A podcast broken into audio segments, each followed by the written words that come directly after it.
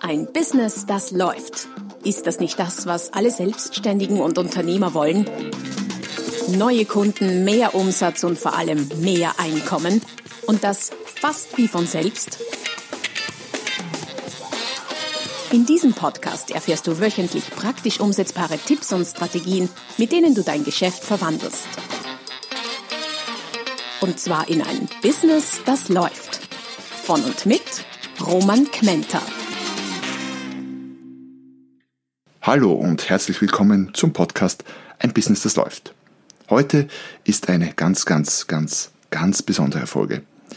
Einerseits wegen des Inhaltes, ja, aber das ist es ja irgendwie immer, aber vor allem auch, weil es die Folge 100 ist. Erstmals dreistellig. Wahnsinn, wie die Zeit vergeht. Wie viele Stunden ich schon hier vor diesem Mikro gesessen bin, um Podcast-Folgen aufzusprechen. Äh, ja, umso mehr freut mich die Folge 100. Was gibt's heute in der Folge 100? bei unserem Podcast. Es geht um einen ganz speziellen Anlass, nämlich es kommt demnächst der Black Friday auf uns zu. Ein jährlich wiederkehrender Anlass, der aus Amerika rübergeschwappt ist, der sich immer so gegen Ende November jährt und nicht nur, aber vor allem auch für den Handel ein immer bedeutenderer Termin wird. Warum? Es gibt Preisaktionen, wo man hinschaut.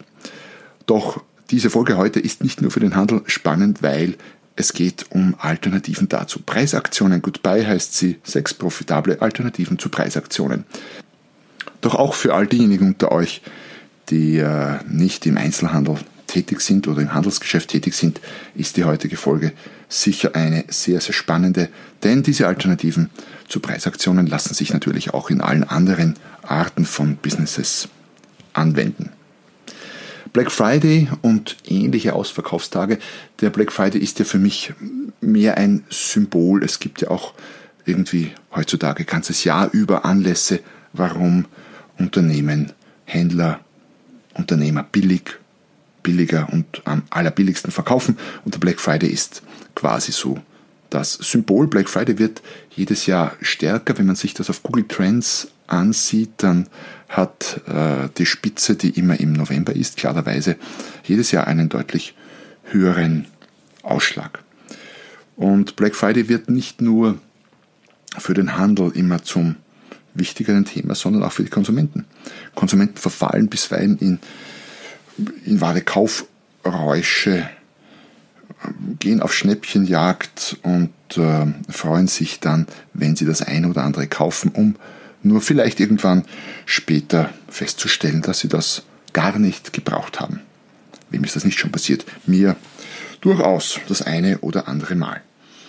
Wenn man sich äh, so Abverkaufsaktionen, nicht Abverkaufsaktionen, sondern Preisaktionen, Ausverkaufsaktionen, denn wenn ich etwas wirklich abverkaufe, was Sinn und Verstand hat, das abzuverkaufen, sieht die Sache vielleicht ein bisschen anders aus, aber so reine Preisaktionen, die man halt macht, weil eben jetzt Black Friday ist, ansieht, dann könnte man danach Bilanz ziehen. Und die Bilanz sieht sehr oft so aus, dass es zu solchen Anlässen mehr Umsatz gibt. Ja, okay, gut, Haken dran.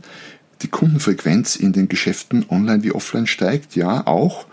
Und die Stückzahl, die man verkauft, steigt. Oder die Zahl der Leistungseinheiten, wenn du Dienstleister bist. Ja, das stimmt alles und man könnte sich freuen. Gleichzeitig stehen aber auch oft andere Dinge dagegen gerade bei Black Friday noch mehr als bei anderen Ausverkaufstagen äh, leidet das folgende Weihnachtsgeschäft meistens stark darunter. Warum? Weil Black Friday halt sehr nah am Weihnachtsgeschäft ist. In der Elektrobranche zum Beispiel, die ja bei Black Friday immer ganz dick mit dabei ist, könnte man sich die Frage stellen, wenn jemand zu Black Friday zum Beispiel einen extrem reduzierten Fernseher kauft und sich freut, wie viele Fernseher kauft er dann noch im Weihnachtsgeschäft? Der Trend geht zwar zum Zweit- oder Drittfernseher, aber irgendwann ist Schluss mit lustig und auch Schluss mit Fernseherkauf. Und der zweite Punkt, der dagegen steht, ist, auch wenn man sich über Umsätze, Kundenfrequenz und verkauftes Stück freuen mag, wenn man sich die Margen und die Erträge ansieht, dann ist das Bild sehr, sehr oft ein sehr düsteres weil äh, der gesunde Menschenverstand sagt mir, wenn ich etwas deutlich billiger verkaufe, ohne es ebenso viel billiger einzukaufen, was ja meist nicht der Fall ist, dann äh, verdiene ich einfach weniger. Und genau das ist der Fall. Und oft wird nicht nur weniger verdient, sondern zu wenig verdient und es gibt Fälle, wo gar nichts verdient wird. Wenn das so ist, dann stellt sich natürlich die Frage, warum wird es dennoch gemacht? Und ich habe sogar das Gefühl, oder es gibt auch Zahlen dazu, dass es jedes Jahr verstärkt gemacht wird. Das ist eine Art Suchtverhalten der Wirtschaft oder einzelner Unternehmen, ähm, die daraus kommt, dass so ganz klassisch in unserem Wirtschaftsdenken Vorjahresumsätze Umsätze zumindest gehalten werden müssen oder besser noch erhöht werden müssen. Ich kenne kein Unternehmen, in dem ich je tätig war, für das ich je gearbeitet habe, das das Ziel gehabt hätte, im äh, kommenden Jahr die Umsätze ganz bewusst zu reduzieren, wenngleich das durchaus, wie wir später draufkommen werden, Sinn machen könnte. Äh, man könnte fast sagen, äh, es ist wirklich ein Suchtverhalten, nämlich Betriebe hängen zum Teil wie ein Süchtiger an der Nadel, speziell im Handel findet man das immer wieder und laufen sehenden Auges in den Untergang. Sie wissen, dass was sie tun, ist nicht gut, es wird zu wenig verdient, es wird kein gutes Ende nehmen, wenn sie so weitermachen, aber es wird weitergemacht. Wahrscheinlich oder sehr oft mangels anderer Alternativen. Man fühlt sich unter Druck gesetzt von den anderen Mitbewerbern. Es hat zu tun mit der grundsätzlichen Ausrichtung von Unternehmen. Es gibt eine starke Umsatz- und Marktanteilsfixierung und Vernarrtheit fast. Ich habe das in meiner jahrzehntelangen Konzernlaufbahn sehr, sehr deutlich miterlebt. Umsatz ist wichtig, Stückzahlen sind wichtig, Marktanteile sind wichtig, vor allem nicht nur, aber vor allem auch im Markenartikelbereich. In internationalen, größeren Konzernen ist das noch stärker ausgeprägt, aber durchaus auch in, äh, in äh, mittelständischen Unternehmen bei unternehmergeführten Unternehmen steht der Umsatz meistens im Vordergrund. Und das hat natürlich auch seine Berechtigung. Umsätze haben eine Bedeutung. Umsätze sind die Grundlage für Gewinne. Ohne Umsatz gibt es keinen Gewinn, ganz klar. Und Unternehmen brauchen Umsätze, um zum Beispiel Fixkosten abzudecken. Fabriken müssen ja am Laufen gehalten werden. Und äh, Leute auch in Dienstleistungs- oder Handelsbetrieben müssen ja beschäftigt werden. Das verstehe ich ja durchaus und voll und ganz auch, aber die Frage ist, muss es denn so übertrieben gesehen werden? Oder liegt die Wahrheit nicht irgendwo in der goldenen, gesunden Mitte? Es gibt das Ziel für viele Nummer eins zu sein im Markt. Das ist ein durchaus anstrebenswertes Ziel. Aber die Frage ist, mit welcher Kennzahl? Und da kommen wir später noch dazu. Weil wenn es um Umsätze geht, dann stelle ich immer wieder fest, dass es zwar schön ist, die Nummer 1 zu sein, aber der Preis dafür bisweilen ganz nüchtern und rechnerisch betrachtet ein viel zu hoher ist. Viele sagen dann, naja, Moment mal, wir verdienen zwar weniger pro Stück an Aktionstagen wie den Black Friday, aber dafür machen wir das über die Menge wett. Das ist leicht gesagt und schwer getan. Jeder, der sich das schon mal ausgerechnet hat, weiß, dass diese Rechnung in vielen Bereichen und Branchen ganz, ganz schwer äh, in die Praxis umzusetzen ist.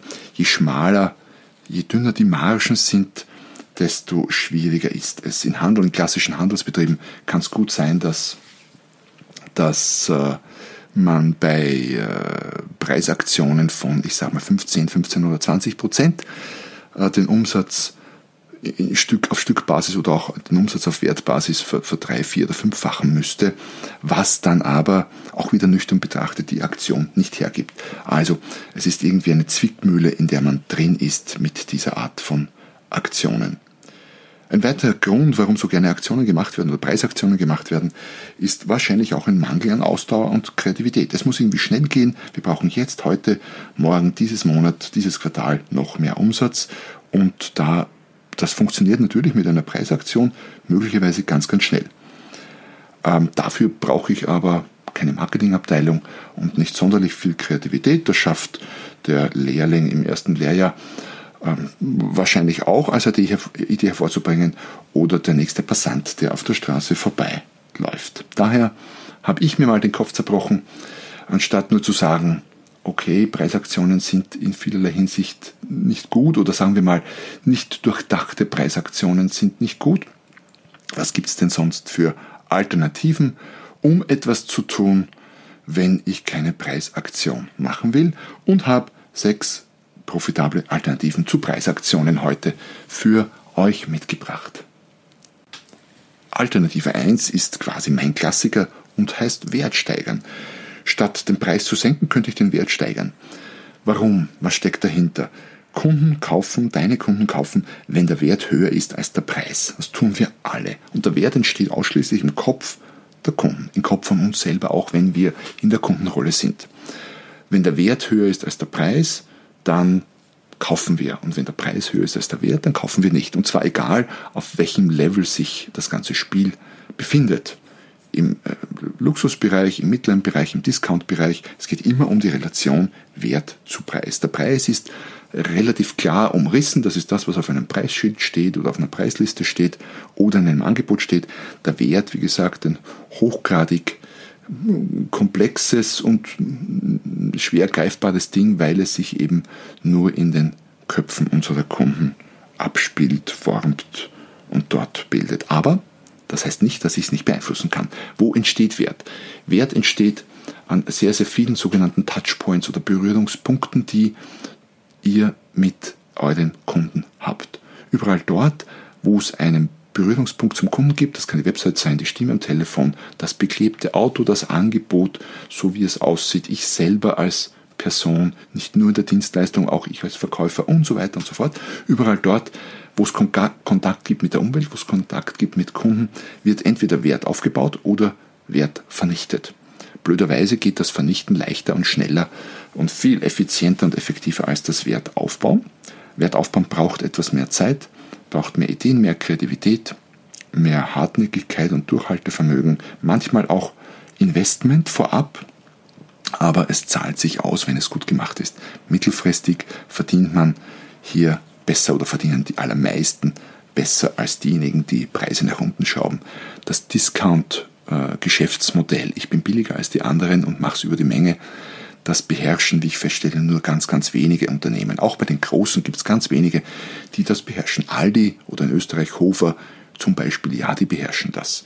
Die verdienen ganz gut damit, besser als sehr viele andere in der Lebensmittelbranche zum Beispiel. Aber viele andere spielen das Spiel auch mit auf der Preisseite, auf der Verkaufsseite, aber beherrschen es kostenseitig nicht, was natürlich nur in die Hose gehen kann. Es wird einfach zu wenig verdient. Das heißt, Touchpoints identifizieren und überlegen, wo kannst du Wert aufbauen, an welchen Touchpoints, wie wertvoll wirst du wahrgenommen. Und das ist nach oben offen. Es gibt nichts, was zu teuer wäre, aber vieles, was zu wenig wert ist. Und wenn du die Botschaft vom Kunden kriegst, das ist aber teuer oder das ist zu teuer, dann interpretiere es nicht als Aufforderung, den Preis zu reduzieren, sondern interpretiere es für dich als Aufforderung, den Wert zu erhöhen. Was wir bei Preisaktionen oft vergessen, ist, dass Preisaktionen Kosten mit sich bringen. Und da spreche ich gar nicht mal von den äh, Werbekosten, um die Aktion zu bewerben. Ähm, Wertsteigerungen haben natürlich immer wieder mit Investitionen zu tun, müssen aber nicht. Aber bei Wertsteigerungen oder Investitionen, sagen wir mal so, sind die Kosten zumindest klar greifbar. Und das ist wahrscheinlich auch der Grund, der uns manchmal davor zurückschrecken lässt zu investieren aber die mit Preisaktionen verbundenen Kosten sind oft sehr schwer messbar. Entgangene Deckungsbeiträge, Werbekosten, Imageverlust, Reduktion der Preisbasis für zukünftige Geschäfte, weil einen Preis, der mal reduziert war, wieder zu erhöhen, ist oft sehr, sehr schwierig und manchmal fast nicht möglich. Das heißt, Strategie Nummer eins, statt Preise zu senken, an Abverkaufstagen ist den Wert zu steigern. Strategie Nummer zwei klingt äh, fast etwas grotesk, wahrscheinlich beim ersten Mal hinhören. Strategie Nummer zwei als Alternative zu Preisaktionen heißt nämlich Preise zu erhöhen. Also Preise erhöhen statt Preise senken. Ja, du hast richtig gehört. Was äh, steckt da dahinter? Es ist im Grunde die logische Folge aus dem vorigen Punkt, nämlich der Wertsteigerungsstrategie. Wenn ich Preise erhöhe, dann wirkt der Preishebel zu meinen Gunsten. Mal angenommen, ein Unternehmen hat 2% Umsatzrendite, was für viele Handelsbetriebe schon fast äh, ein luxuriöser Zustand wäre. Aber sagen wir mal 2% Umsatzrendite, das heißt 2% vom Umsatz bleiben am Jahresende als Gewinn vor Steuern über. Wenn ich es jetzt schaffe, 1% Preiserhöhung durchzukriegen, ohne einen Kunden zu verlieren, dann heißt das, es schlägt sich voll durch auf meinen Gewinn und aus diesem 1% auf alles gerechnet werden 50% mehr Gewinn. Wie geht das? 2% Umsatzrendite plus 1% ist 3% und die Steigerung von 2 auf 3 ist 50% Gewinnsteigerung. Das heißt, Preiserhöhung, Preissenkung wirkt massiv gegen mich, wenn die Margen schmal sind und wirkt massiv für mich, wenn auch eben wenn die Margen schmal sind, aber halt in die andere Richtung.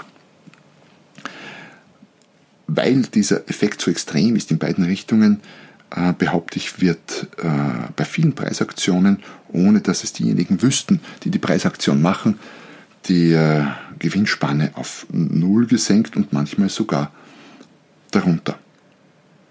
Klingt hart, ist immer wieder so, wenn man es ausrechnet, aber oft wird eben nicht gerechnet. Übrigens gibt es dazu, weil wir gerade beim Rechnen sind, einen Preisrechner, ein kleines Excel-Programm, das ich mal gebaut habe. Das kannst du dir gerne herunterladen.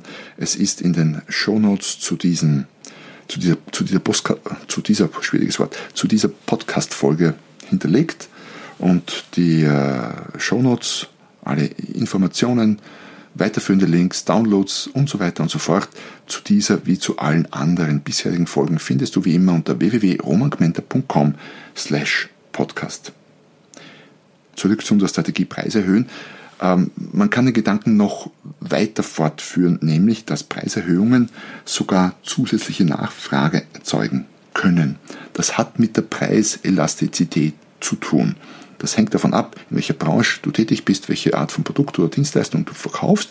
Aber manche Produkte und Leistungen werden für den Kunden attraktiver, wenn sie mehr kosten, weil sie teurer sind.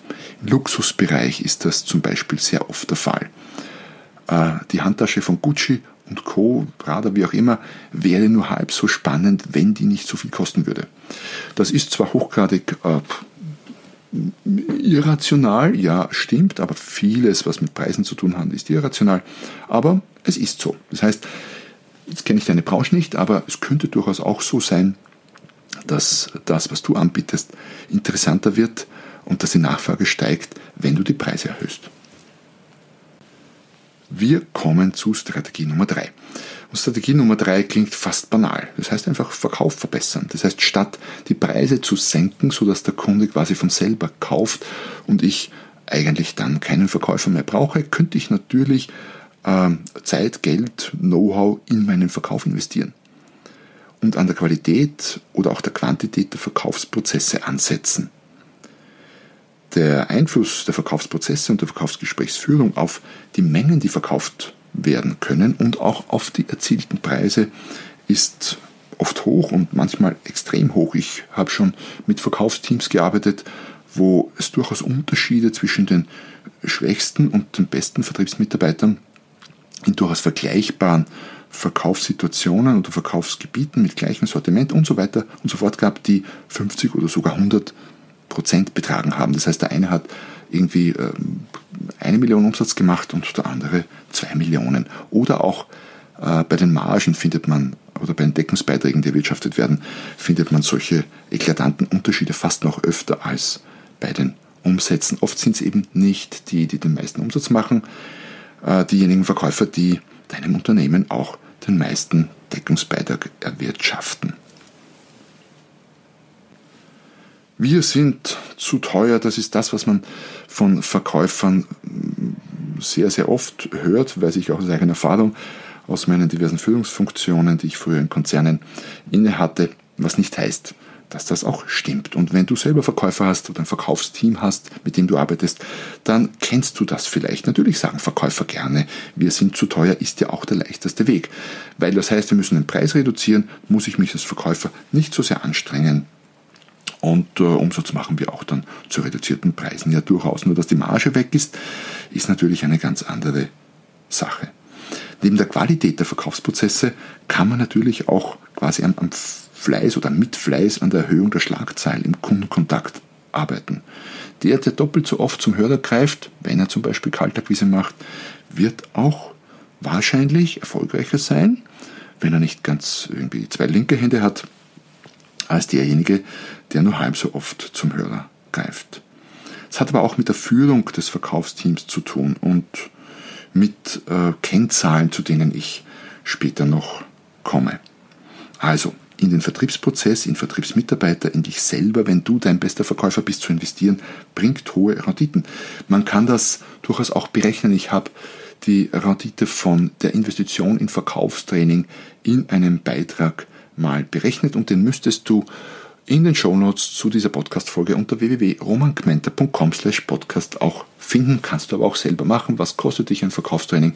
Was muss es bringen beim, bei den nächsten Geschäften, damit du das wieder als Rendite hereingespielt hast? Und das ist, wie du sehen wirst, gar nicht so schwierig, dass sich das rechnet. Weil wir gerade die ganze Zeit so schön über Renditen sprechen und über Margen, eine kurze, ein kurzer Werbeblock in eigener Sache. Ich habe äh, vor kurzem ein Buch auf den Markt gebracht, das heißt Mehr Ertrag im stationären Einzelhandel mit 55 wirksamen Tipps und Strategien für mehr Umsatz und Marge als Einzelhändler, also speziell für alle Einzelhändler unter euch, sei es online wie offline. Äh, ein Buch, das sich äh, sehr, sehr rasch bezahlt macht, weil wir von Renditen gesprochen haben. Strategie Nummer 4 lautet neue Kunden akquirieren. Wenn du Schwierigkeiten hast, mit den bestehenden Kunden schnell genug zu wachsen und versucht bist, Preisaktionen zu machen, um den Umsatz anzukurbeln, dann könntest du dir als Alternative dazu einfach auch neue Kunden suchen und solche finden hoffentlich. Aber Achtung, diejenigen Neukunden, die viele hoffen, mit Preisaktionen zu gewinnen, sind blöderweise vor allem Schnäppchenjäger. Die sind oft treulos und vollkommen illoyal. Es sind Kunden, an denen du oft zu wenig oder gar kein Geld verdienst. Weder jetzt, wenn du sie gewinnst mit einer Preisaktion, noch später. Es sind Kunden, man, man könnte sagen, also Kunden, die wegen eines niedrigen Preises bei dir kaufen, sind genauso schnell wieder weg, wie einer deiner Mitbewerber Rabatt sagen kann.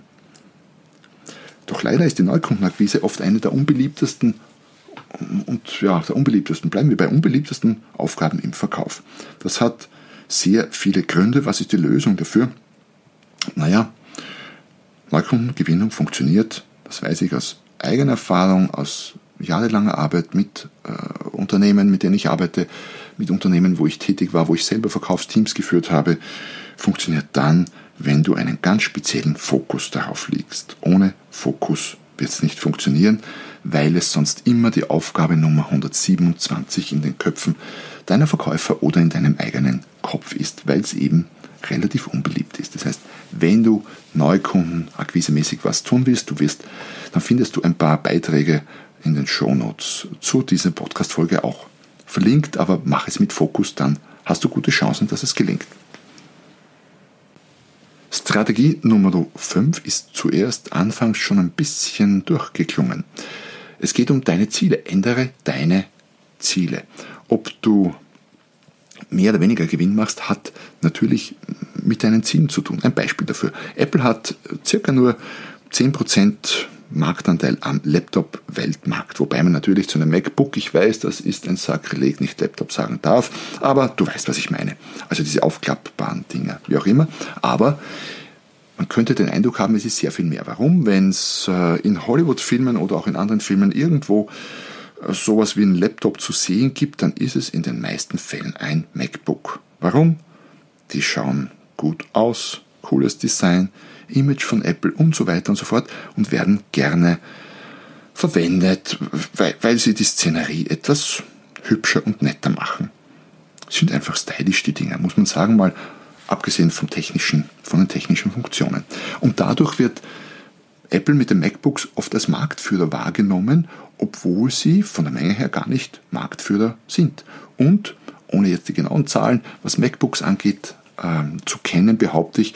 Und dabei wird noch richtig gut Geld verdient, weil die Dinge sind oft deutlich teurer als die vom Mitbewerb.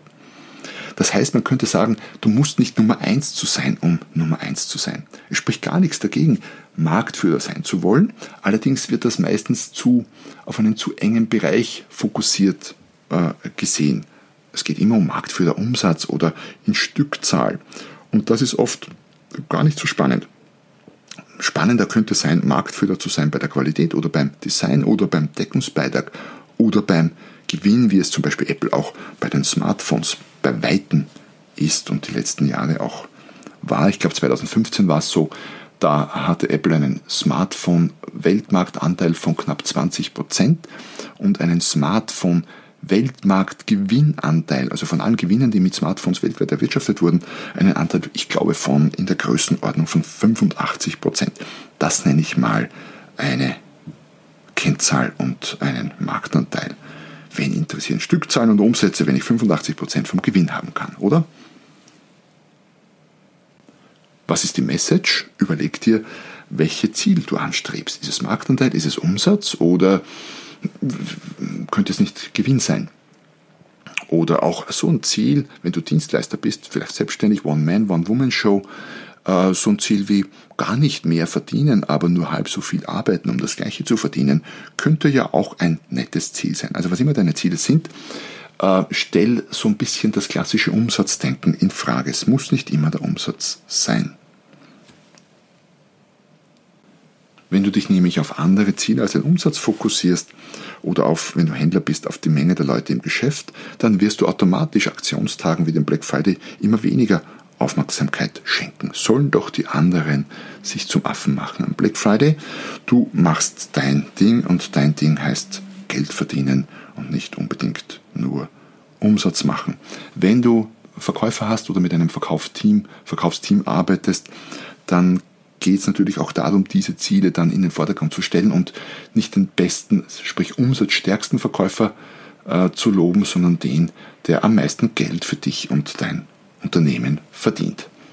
Ja, Thema Ziele als Erfolgshebel, was dein Geschäft angeht. Und last but not least, Strategie Nummer 6. Strategie Nummer 6 bedeutet intelligente Marketingaktionen. Statt einfach nur Preise zu reduzieren. Wie gesagt, das fällt dem Lehrling im ersten Lehrjahr ja auch ein, da brauchen wir keine klugen Köpfe dafür. Könnte man sich auch zu einem Anlass wie Black Friday was einfallen lassen. Ich bin ja gar nicht gegen Black Friday, ich bin nur dagegen, sinn- und hirnlos äh, Preise zu reduzieren und zu schleudern am Black Friday. Man könnte ja Black Friday auch andere Dinge tun? Was könnte man tun? Ich könnte zum Beispiel mit dem Begriff schwarz spielen und könnte mir überlegen, was kann denn in einem Geschäft, wenn wir jetzt von Handel sprechen, zum Beispiel alles schwarz sein? Die Webseite, die Schaufenster, die Einkaufstüten oder Einkaufssackerl in Österreich, die Speisen. Wenn ich ein Restaurant habe, das Black Friday Menü, alles schwarz, stehe mir so vor, so Pasta mit Sepia, also Sepia-Pasta mit Sepia-Soße und solche Dinge, äh, solche Dinge Kohlrabenschwarzer Kaffee am Schluss und so weiter und so fort. Da gibt es durchaus Möglichkeiten. Der schöne Nebeneffekt wäre, ich bin überzeugt, mit einem Black Friday Menü, wo alles schwarz ist, hat man ganz gute Chancen, es in die lokale Presse zu schaffen. Oder in einer Bar ein besonderer Cocktail, der schwarz ist. Oder die Mitarbeiter könnten schwarz gekleidet, schwarz bemalt sein. Ähm, statt Preise zu senken, könntest du natürlich auch Zugaben geben und den Wert erhöhen. Haben wir ja schon ein bisschen drüber gesprochen. Und diese Zugaben könnten auch schwarz sein, natürlich, um bei dem Farbthema zu bleiben. Ich habe einmal vier Jahre in Köln gelebt und da gab es immer zu Karneval von den Reisebüros Angebote für Karnevalsflüchtlinge. Warum nicht als Reisebüro Angebote für Black Friday Flüchtlinge machen, wenn die, äh, wenn die Bedeutung des Black Friday in den nächsten Jahren weiter so zunimmt, dann ist das durchaus eine, durch, eine durchaus interessante äh, Sache in der Reisebranche.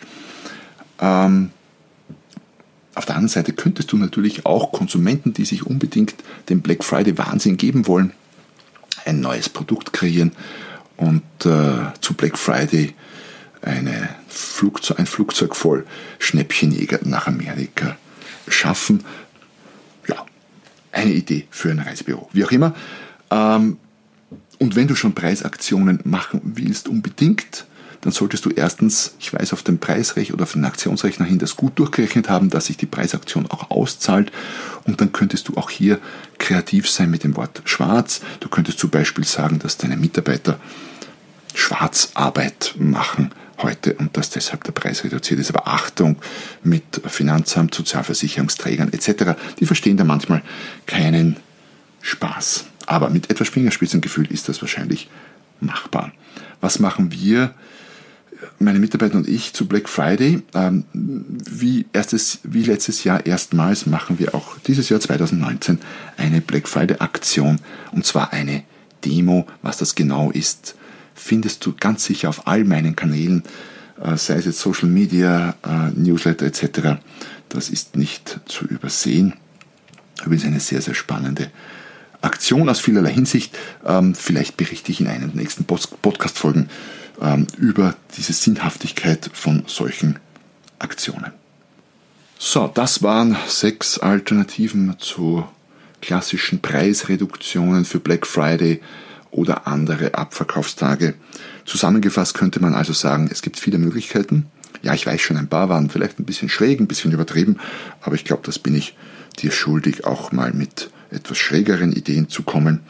Aber ganz generell ist der Black Friday und auch der Cyber Monday und diese Black Week oder ähnliche Abverkaufszeiten gar nicht so wichtig. Man könnte quasi sagen, nicht das, was du von Black Friday bis Cyber Monday machst, ist entscheidend für deinen Erfolg, sondern das, was du von Cyber Monday bis Black Friday machst. 361 Tage entscheiden stärker über deinen Geschäftserfolg, als es ein paar wenige Tage tun. Ja, und damit sind wir am Ende des heutigen Beitrags, der heutigen Folge angelangt. Ich freue mich, dass du dabei warst. Äh, schau doch vorbei auf äh, meiner Seite unter www.romankmenter.com slash podcast. Dort findest du allerlei nützliche Downloads zu dieser und zu den bisherigen Folgen.